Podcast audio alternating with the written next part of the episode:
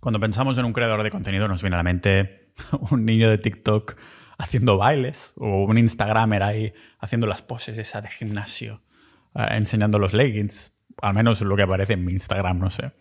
O quizás a un niño de la vida calvo dedicándose a investigar para hacer episodios que él considera interesantes. No estoy diciendo ni implicando en ningún momento que uno sea mejor que el otro, lógicamente, pero todos tenemos nuestros gustos y todos estos se pueden categorizar, todos ellos, como creadores de contenido. Da igual el tipo de creador de contenido porque todos sirven un propósito que está infravalorado.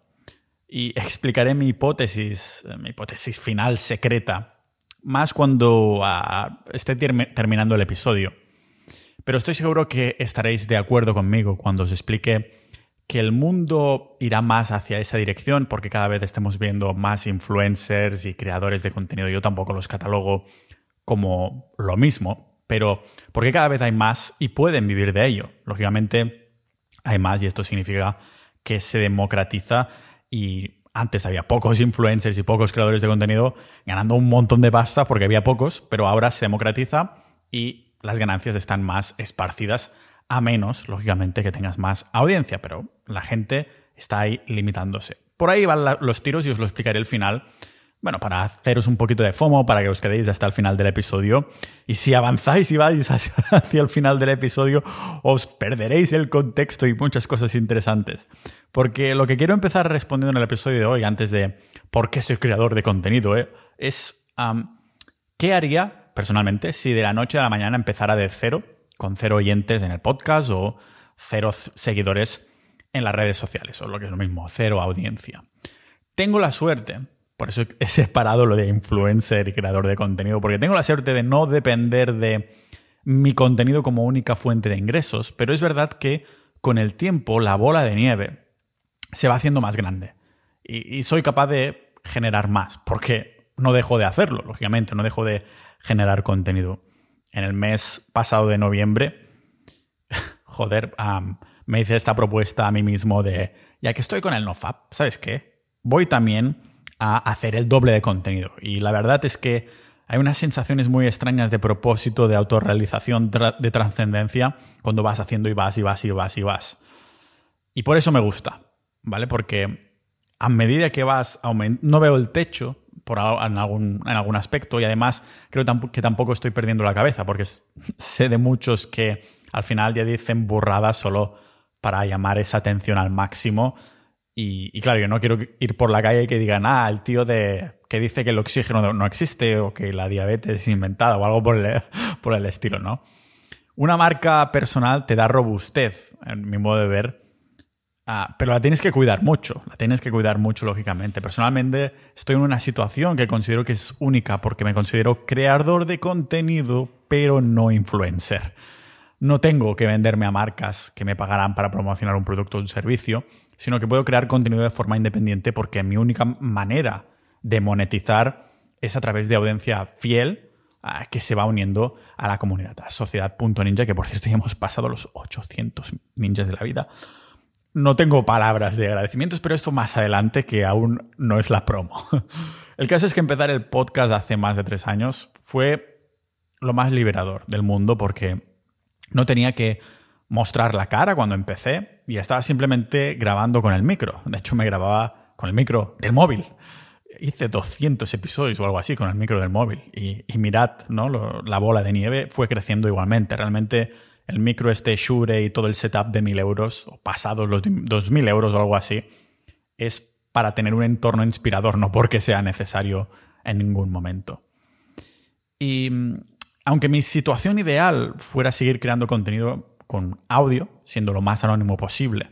Porque el tema de la cámara es, es, interesante ahora que Spotify también permite el vídeo, ver el vídeo por ahí, lo cuelgo los episodios en YouTube. El tema de la cámara es que aunque estés centrado en el audio, en el episodio y todo, sabes que está siendo grabado. Y no es lo mismo, no es lo mismo que cuando grabo audio lecciones para los miembros de Sociedad Ninja. Es, tienes una, una sensación un poco más liberadora. Pero sí que es verdad que veo que poner la cara a lo que dices crea una gran diferencia en la percepción que tiene la audiencia ah, de ti en cuanto a fidelización y, coño, supongo que por eso se dice dar la cara, ¿no? Porque la das literalmente y figuradamente. Bueno, en mi caso, Esto hace que me puedan decir calvo de mierda en los comentarios, totalmente acostumbrado, ah, pero lo que no saben es que esto les hace salir el tiro por la culata, porque un comentario es como un sacrificio a los dioses algorítmicos que me hacen llegar a más gente a largo plazo, porque claro, entonces ese episodio se recomienda aún más. Y si me dejan un comentario de, eh, calvo de mierda, no sé qué, pues no pasa nada. Se piensan que me duele o algo así, pero digo, ajá, acabas de ofrecer ese sacrificio a los dioses algorítmicos.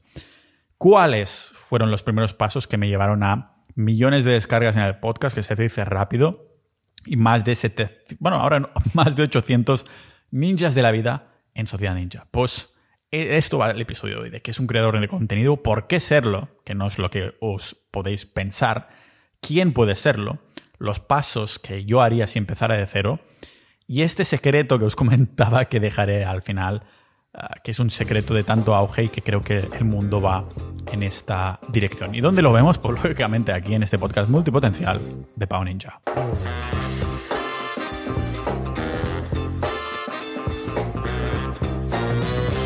Lógicamente, antes de empezar, tengo que agradecer a todos los miembros de Sociedad.ninja, la comunidad del podcast. Sin ellos, no sería posible que básicamente pueda seguir creando este contenido de forma independiente, de no depender de patrocinadores. Cuando digo de monetizar mi audiencia, de monetizar el podcast, estoy hablando exclusivamente de las personas que deciden apoyarlo directamente ah, en sociedad.ninja. Para mí siempre estoy diciendo lo mismo, que el tema de tener audiencia que, que, sigue lo que haces, no que te sigue a ti, pero que sigue lo que haces, me gusta más, porque si no es muy fanboy, muy de youtuber, de millones, y estamos hablando aquí de menos personas. Pero es como si la audiencia tuviera acciones de tu empresa y que tú como marco, marca personal, a menos que te llames Marco, Marco personal, o que estés dentro de un cuadro, es lo que... Es lo que yo digo que es como si fueras una empresa y esta audiencia tiene acciones. Si la cagas y dices cosas que no debías, pues esa audiencia vende, entre comillas, te deja de seguir o te critica sus acciones de tu empresa, de tu marca personal, y entonces dejan de seguirte, entonces te va peor y todo eso, ¿no? Por eso hay algunas personas que van súper con ultra cuidado son políticamente correctas todo el rato. Yo soy, ya sabéis que no lo soy, que soy bastante contundente con el veganismo, que no con los veganos, pero con el veganismo sobre todo. Yo también fui vegano, caí en esto.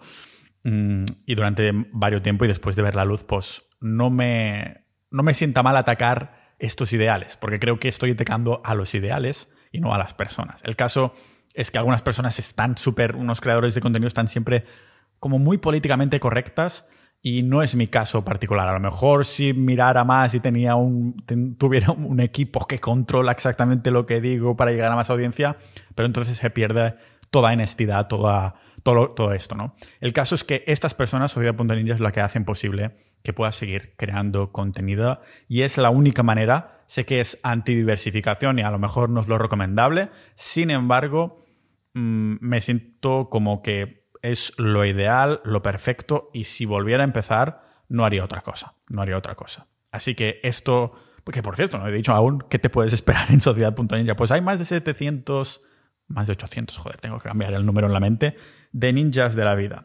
Es rápido decirlo, pero dentro hay chats de debates sobre Bitcoin, de negocios online, de supervivencia, de estados, de conspiraciones, de actualidad. La verdad es que se vienen tiempos difíciles.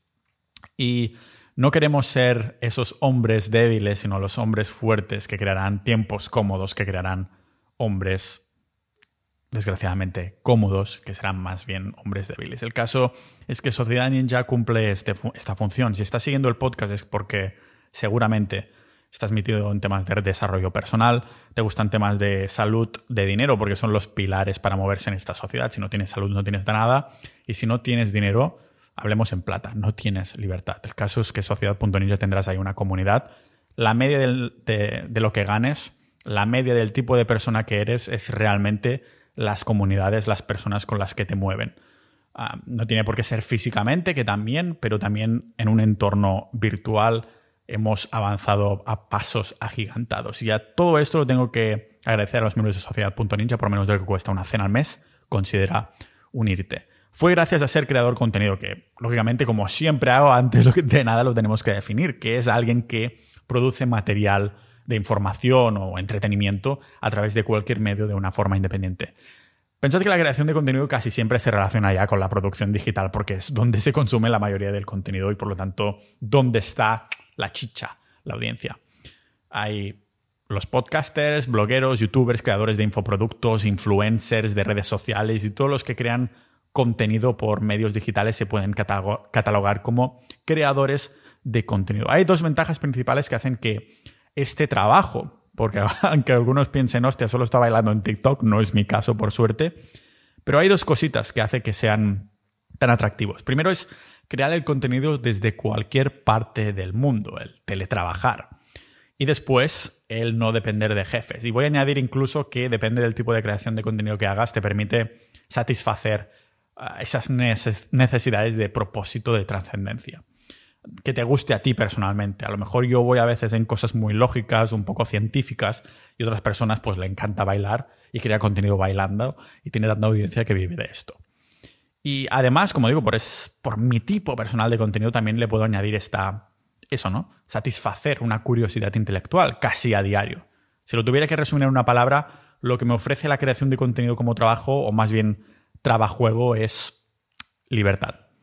¿Es la mayor libertad del mundo? No. Nunca puedes ser del todo libre si no tienes la opción de vivir con cierto anonimato, yo creo. Pero puedo teletrabajar desde cualquier parte, actuar como un emprendedor y tener deberes infinitos buscando información a diario para satisfacer esta curiosidad y, y presentárosla. Ah, pero piénsalo fríamente. También hay cosas malas, lógicamente. De la misma forma que se dice que un autónomo no tiene jefes, en verdad sí tiene. Los jefes de los autónomos, de los freelancers, son eh, todos sus clientes. Y le pasa lo mismo al creador de contenido. Su jefe es su audiencia. El símil que siempre hago con la audiencia de un creador de contenido es como si fueran, os lo he comentado en la introducción, accionistas de, una empresa. ¿Vale? Es, es, esto, lo vuelvo a repetir por si acaso, que si el creador hace algo que la audiencia no le gusta, pues estos pueden cancelarlo. Es como si vendieran sus acciones de la empresa en masa. Por esto, como más audiencia tengas, más seguro estarás, porque por estadística, siempre habrá un porcentaje de personas que no se despojen de tus acciones de marca personal, aunque la cagues. Aunque los problemas vienen cuando muchos creadores intentan llegar al máximo de audiencia demasiado rápido precisamente para asegurar este sitio.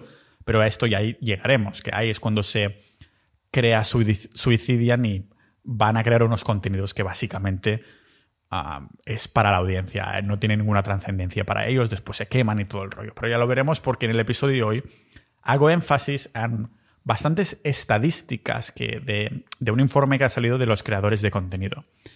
Primero, queremos mm, considerarnos ah, creadores de contenido. Eso, lógicamente, me estoy poniendo en la piel de personas que dicen, hostia, pues a mí siempre me ha hecho un poquito de tilín.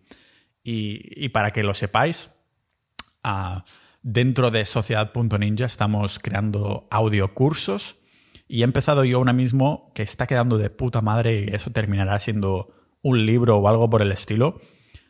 en el que cada mes vamos sacando una lección, con todos los audiocursos también, hay de sexualidad, hay de meditación, hay de ventas, hay de eso, de emprendimiento, y va en una dirección que yo creo que será de puta madre, así que considéralo. Pero como digo, primero quieres considerar que eres un creador de contenido, ¿no? Aunque pasar de cero a uno será lo más difícil, ah, pero sinceramente, pensad en la época que estamos. Estás en la época perfecta para serla. O sea, tus padres o amigos ya no lo ven una locura como hace 10 años. Si le dices, no, quiero vivir de bailar en vídeos, ¿no? dices, no, no todo el mundo puede ser actor o modelo lo que sea. Porque seguro que tus padres, abuelos, familiares, lo que seas, conocen casos de otros que viven, que viven bien de esto. Las marcas tampoco lo ven raro. De hecho, ahora pagan a los creadores de contenido antes que nada. Ah, van a esos creadores de contenido que han creado marca personal como uno de los pilares más contundentes de sus campañas de marketing. De hecho, si estás pensando en sacar un producto físico, ah, lo primero que te pasa por la cabeza son los influencers.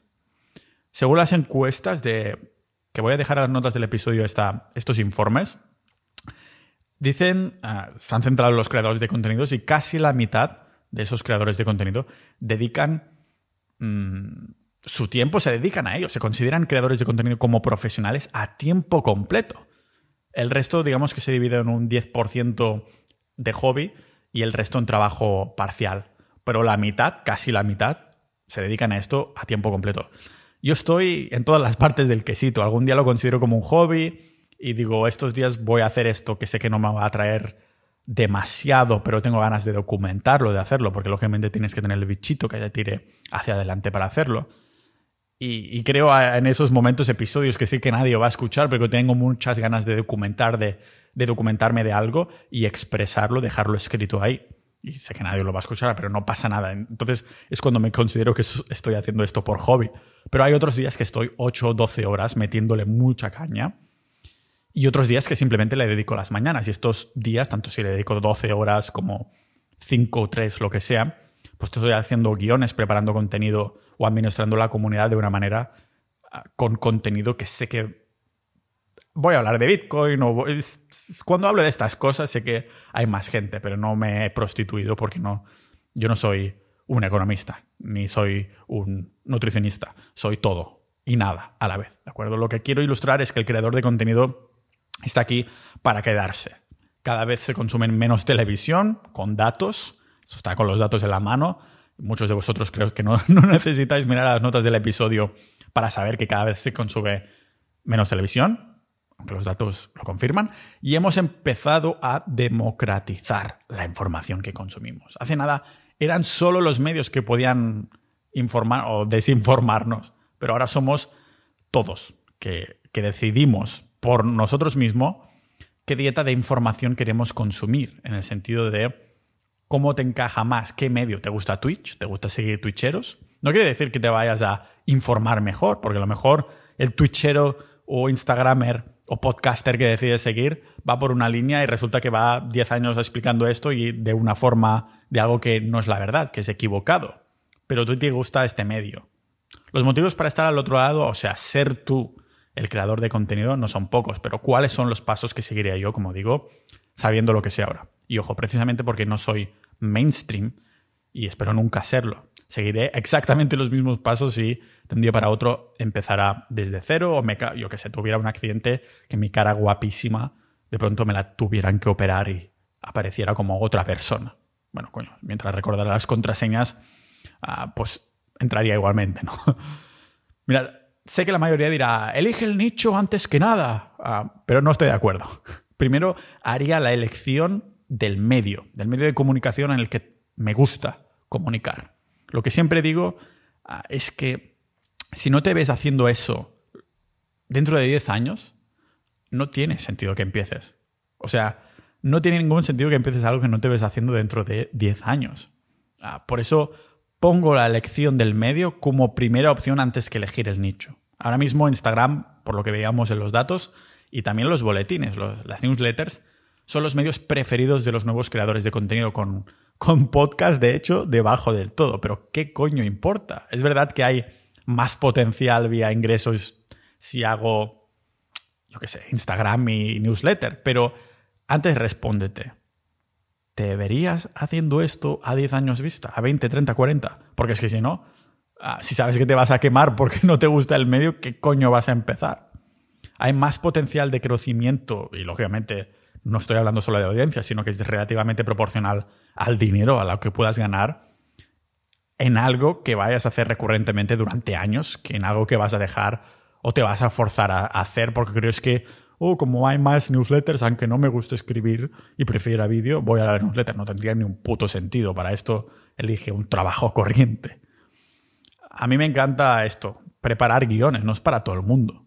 O sea, me encantan las mañanas con café y escribir y, grabar audio después por la tarde. O sea, por esto el podcast me encaja como un guante, pero a otras personas le encajará otra cosa. Pero, sinceramente, ¿te ves haciéndolo con 80 años? Yo sí, yo me veo haciendo... Bueno, señores, ya vamos por el episodio 10.002. Muchas gracias a todos los de Sociedad Ninja que estamos aquí en esta isla que hemos comprado entre todos. Ese es el potencial de Sociedad.ninja comprar un terreno con Estado, con derecho a Estado. Algún día sucederá, creedme. Pero muchos... Mm, es que claro, piénsalo, ¿no? Eso que acabo de decir de las plataformas. Por mucho que otras plataformas puedan brindarte, yo que sé, hipotéticamente más oportunidades, si no las disfrutas significa que no disfrutarás el, el picar piedra porque lo tendrás que hacer. Tendrás que picar piedra desde un buen comienzo. Por ejemplo, los hilos de Twitter me funcionan a mí personalmente de maravilla. Unos más que otros. Llegué, mi primer tweet pasó de mil, mil retweets hace unos días solamente, fíjate. Tengo un tweet, un hilo sobre la carne, el episodio que hice sobre la carne para promocionar ese hilo, que pasó los 700. Y lógicamente muchos seguidores y tal. Pero odio hacerlos con toda mi alma. Y me da cosa, o sea, para mí es como un subproducto de tener el podcast. Por eso no los hago en cada episodio, solo cuando digo, venga, ¿qué hago? Voy a hacer un hilito, aunque no tenga ganas. pero a otras personas le encanta Twitter. Pero, claro, eso lo podría delegar, pero no, porque estoy firmando con mi nombre, estoy en mi puto Twitter. Creo que ni Donald, bueno, Donald Trump seguramente sí que tenía un equipo ahí, pero no sé, también odio la edición. Por eso lo, lo delego al bueno de Juan, que es un maldito crack, que eh, yo lo que valoro más que los tecnicismos de que quede mega ultra la perfección es la, lealtad y la implicación, ¿no? Y, y, lógicamente Juan encima de esto también lo hace bien. Entonces, pues si yo doy la edición y me lo puedo permitir gracias a tener ya cierta audiencia, lógicamente lo voy a delegar, pero ha sido mucho tiempo de picar piedra. Yo cientos de episodios. Pero claro, nunca hubiera llegado a ser creador de contenido si me hubiera dicho a mí mismo que tenía que ser youtuber. Tengo que ser un puto youtuber porque es lo que se lleva más en esa época. Sí, odio editar y al empezar hubiera tenido que hacerlo yo. Bueno, estoy en una situación un poco distinta porque tengo ingresos, ingresos online y podría haberlo delegado de buenas a primeras, pero para mí no tiene sentido. Para mí mm, tengo que hacer ver que no tengo más negocios online cuando empiezo. Eso es lo que haría, porque vas a ver si es factible, si te gusta, si un montón de cosas más. No sé si tiene sentido. Yo lo veo mm, una ventaja muy grande a esto de considerarme podcaster, aunque sea menos mainstream. La audiencia es menos fanboy y alocada, aunque he tenido alguna experiencia, ah, pero es más leal. No sé, pensadlo. La audiencia de podcast es menos masiva, pero es capaz de estar escuchando 20, 30, 60 minutos o dos horas o tres horas. En el caso de Jordi Wild o algo así, nunca he podido escuchar un episodio entero. No sé si debe ser por gente que hace bla bla car de una punta a la otra de España. Pero claro, en comparación con, con la audiencia de un creador de contenido que dura 14 segundos, un TikToker o algo así, tiene que, tiene que hacer cosas locas para captar la atención, así que seguramente también capta más audiencia loca. Pero este es mi caso personal. Si quieres probar las aguas porque nunca en la vida te, has metido en el mundo de la comunicación, tiene sentido que empieces por Instagram porque es, yo diría que el más dinámico. Tienes vídeo, tienes texto, tienes fotos, tienes stories, muchos formatos en un mismo sitio. Lo que me pareció interesante de las encuestas es que de media los creadores de contenido usan más de cuatro plataformas distintas, lo que tiene sentido porque cada plataforma tiene su beneficio, ¿no? Pero ah, para no saturarme, si volviera a empezar, elegiría dos plataformas. Una más SEO, más evergreen. Es decir, que el contenido que publique ahí lo puedas mirar dentro de dos años y pueda seguir siendo relevante. Podría ser, por ejemplo, un blog o YouTube, ¿vale? Y también después otra plataforma más instantánea de contenido que una vez se ha consumido ya se va. Por ejemplo, Instagram más YouTuber o tener un podcast más Twitter. La estrategia de elegir un par de plataformas para potenciarlas es la mejor combinación porque no te estresas con tener que crear un montón de contenido a cada una de ellas, pero a medida que vayas avanzando, lógicamente tendrás que tirar por ahí. El medio que eh, elijas también tendría que ir en concordancia con el tipo de audiencia que tendrás. Por ejemplo, si vas a crear contenido periodístico, tiene todo el sentido del mundo que te abras Twitter, porque es muy usado por las personas metidas en el mundo de la comunicación. Y una vez sabes el medio, ahora sí, toca elegir el nicho. Y sabes que el nicho elegí yo, pues todos y ninguno. Aunque es verdad que empecé el, podcast al, inicio iba a ser solo de economía, porque es la multipotencialidad en la que estaba metido en ese momento. Pero ya no es así, me di cuenta, o sea, cuando descubrí el concepto multipotencial dije, no puedo crear un podcast sobre esto porque lo voy a dejar. Y lo hubiera dejado ya diez veces, o una, para siempre, ¿no? No, lo hubiera dejado hasta que el año que viene me hubiera venido a multipotencialidad de, la economía otra vez, de las finanzas, y lo hubiera pausado un montón de veces. Pero claro, por eso elegí todo y ninguno, el antinicho. Lo que todo gurú te dice que no tienes que hacer porque teóricamente tienes que elegir un nicho específico para poderle sacar el máximo de jugo. Pero tiene truco, porque aunque pueda parecer que no he elegido ningún nicho, en el fondo sí estoy centrándome en un nicho. Aunque hable de tantos temas y pueda parecer que no me enfoco a nada en concreto, en realidad mi nicho son las personas multipotenciales. Esos que les interesan muchos temas. Un error muy común en otros creadores de contenido es en elegir el nicho demasiado especializado. Las personas multipotenciales es muy grande, la verdad. Y algunos no lo saben que son multipotenciales. Eso me encanta. O sea, me encanta cuando se presentan en Sociedad Ninja y dicen, no sabía que era esto de la multipotencialidad, pero aquí estoy.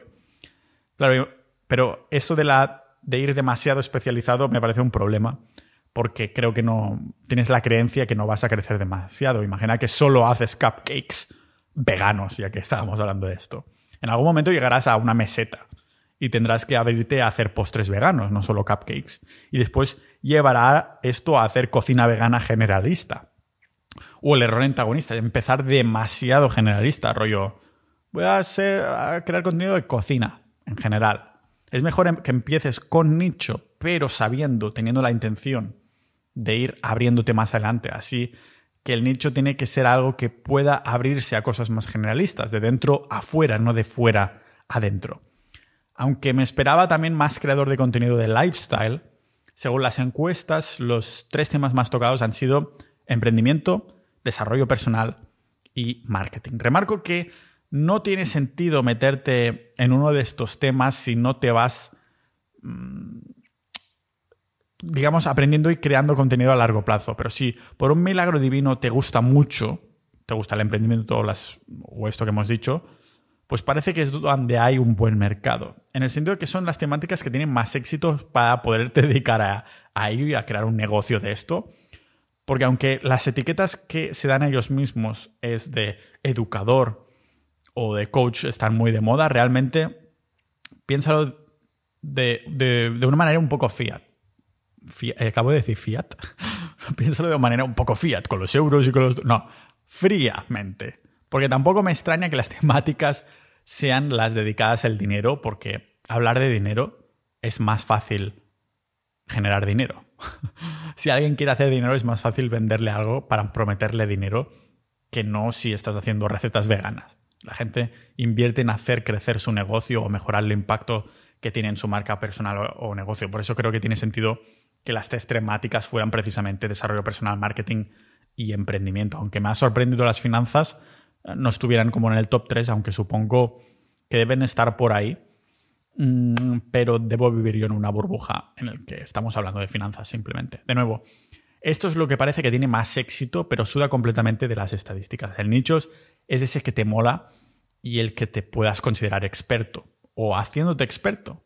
¿vale? Aún mejor, ir volviéndote experto proporcionalmente al contenido que crees, que es lo que estoy haciendo yo desde hace tres años. Cuando preparo un episodio, aún no tengo una conclusión final.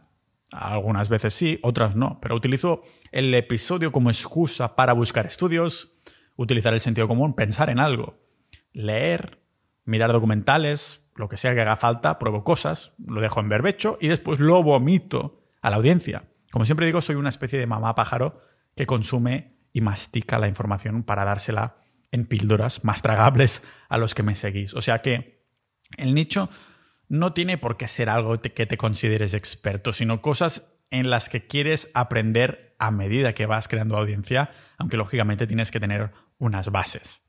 Seguro que os suena el concepto de Ikigai, que podríamos traducir a razón de ser. Según los japoneses todos tenemos un Ikigai.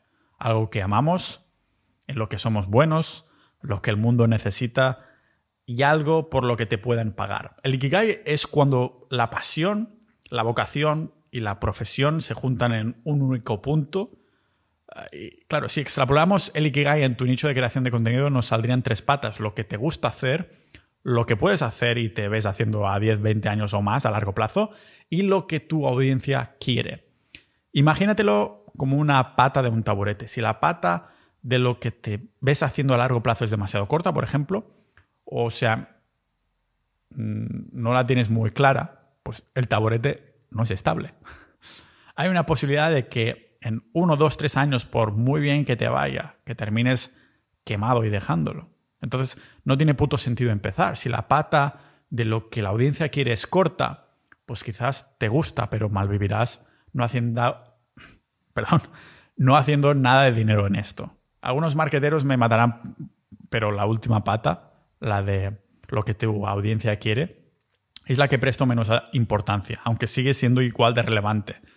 Ah, para mí, tiene sentido atraer audiencia con autenticidad más que hablar de cosas o actuar de una forma que te atraiga mucho más, ah, mucha más audiencia, pero que sean unas acciones no congruentes con lo que pienso. Es decir, lo que tu audiencia quiere no tiene que ser necesariamente la temática o ese episodio específico, sino tu manera de contarlo, tu experiencia como tal, para que ellos puedan evaluarla o juzgarla incluso.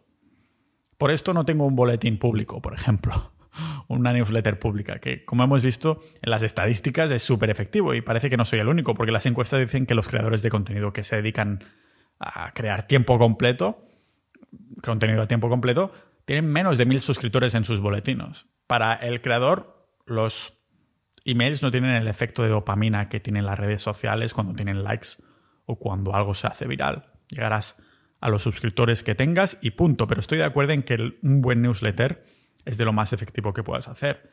Ah, igual que no puedo negar que sea muy poderoso, tampoco puedo negar que odio mandar boletines con toda mi alma. Por esto no tengo newsletter público. Y el privado, el boletín privado de la comunidad, es comunitario. Está delegado a los expertos porque se hace entre todos los miembros, o más bien dicho, se manda a todos los miembros, pero de la mano de expertos, de miembros expertos en ciertas cosas, porque de este modo no tengo que mandarlo yo. Y lógicamente se les paga. Los que escriben el boletín newsletter son expertos en esas áreas y lógicamente, como digo, se les paga por su trabajo, pero así no lo tengo que mandar yo. Los multipotenciales, los niños de la vida, ah, ha sido un nicho muy lento de crecer, pero con mucha sensación de pertenencia. Siempre nos han dicho que tenemos que elegir una especialidad y todo el rollo. Pero encuentras al maravilloso podcast de Pau Ninja y dices, vale, no estoy loco. Esto es algo que une. Une porque además la mayoría tenemos una, una chispa dentro que encaja con el desarrollo personal. Por esto somos curiosos. Personalmente, si me centro exclusivamente en mi marca personal y lo que genero como ingresos, pues tengo más de tres vías, aunque siempre hay una principal que en mi caso es la comunidad en cuanto al podcast, la principal, eso sí. Y esto me permite, como siempre digo en todas las introducciones, ser independiente, libre y no depender de lo que me digan ciertos patrocinadores que me ha pasado eh, anteriormente y lo que voy a hacer es, ya he hecho alguna vez, remasterizar ese episodio al cabo de 100 o 200 episodios en, y añadir más cosas y no ser patrocinado más que por mí mismo. Según el reporte estadístico de creadores de contenido, las fuentes de ingresos vienen de dos, de, bueno, casi tres sitios. Es decir, que a lo mejor uno cobra de anuncios de YouTube, pero también vende ropa. O un vegano venderá suplementos, lógicamente. no hay otra, no de otra cosa si eres vegano. Y también venderá, pues yo qué sé, libros de recetas. ¿Sabes cuáles son las fuentes más típicas? Pues vender productos digitales, servicios y marketing de afiliación. Después, seguido de membresías y publicidad. Esto para los creadores de contenido que generan más de 150 mil dólares al año. Pero lo que hacen menos de esto, menos de 150 mil al año, en verdad no cambia mucho. Esto ilumina cuáles mm, pueden ser los caminos a tomar si queremos monetizar bien la audiencia. Lo que me ha llamado la atención es que los productos físicos ni siquiera están en la lista de creadores de contenido que ganan más dinero, sino que venden productos en una... Ah, es más como una, una acción que, hacen los que generan entre 50 y 150 mil al año, que tampoco está nada mal, pero está como más de esas categorías. Los que ganan más deben haber visto que los productos físicos no, no tiran demasiado. Lo que yo haría para generar dinero creando contenido si volviera a empezar sería centrarme en una sola fuente primero y seguramente no sería la membresía. 100% seguro no sería la membresía. Hasta que generes buen dinero, haz esta otra fuente lo mejor que puedas. Pero sobre todo, y esto creo que se pasa por alto en, muchos novatos, es no vender nada durante un tiempo. Hasta que haga, hayas como demostrado, ¿no? Hayas pasado al menos meses construyendo una audiencia sólida y fiel, porque nadie quiere seguir a un tío que solo te vende ebooks o cursos en calzador con 100 seguidores desde el principio. Nadie quiere apuntarse a una membresía de 10 personas ni de 50. Al principio, yo creo que ofrece, ofrece y ofrece sin esperar nada a cambio más que te sigan. Esto es como el ligar, como con las mujeres. Si no estás dispuesto a picar piedra un buen tiempo, ni siquiera lo intentes. Piensa que según las estadísticas, aquellos que nos dedicamos a la creación de contenido empezamos mm, hace ya como tres años. Me recuerda es mi caso personal. O sea, las estadísticas dicen que los que dicen dedicarse a la creación de contenido han tenido que dedicarle al menos tres años antes de oficialmente ser creadores de contenidos. Y me recuerda a los músicos. Aquellos que terminan petándolo no son los que te sacan su segunda canción y ya lo petan. No, son los que van sacando canciones continuamente. Más y más canciones constantemente.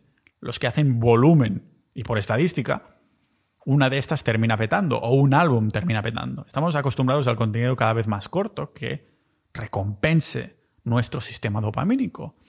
Pero ¿qué crees mm, ah, que realmente sucede? O sea, que el hecho de que estés creando contenido corto no significa que el tiempo de creación sea corto. Siempre habrá ese vídeo espontáneo que se hará viral, pero mis cortos de 15 o 60 segundos me toman bastante tiempo de preparar. Externalizo, lógicamente, los tecnicismos, pero soy yo quien redacto los guiones, porque al fin y al cabo voy a poner mi puta cara ahí.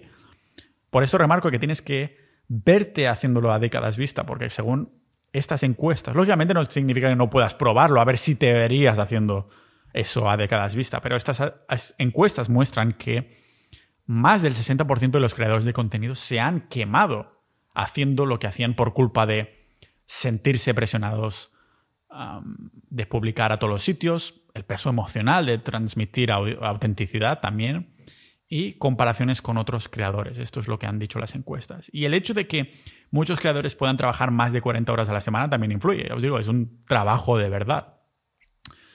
¿Y cómo no va a serlo si estamos intentando monopolizar el nuevo recurso monetario más importante de la historia? Eso que os decía en la introducción para generar un poquito de FOMO.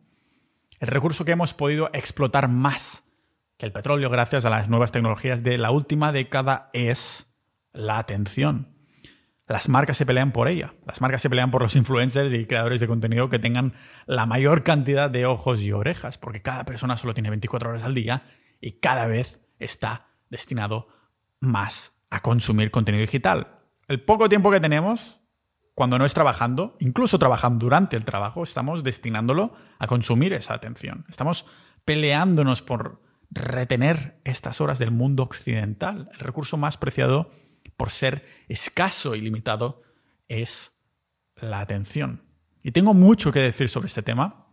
Mírate las audio lecciones que hay en sociedad.ninja porque se vienen temas muy interesantes. Muchas gracias a los que habéis escuchado hasta aquí, sobre todo los miembros de sociedad.ninja.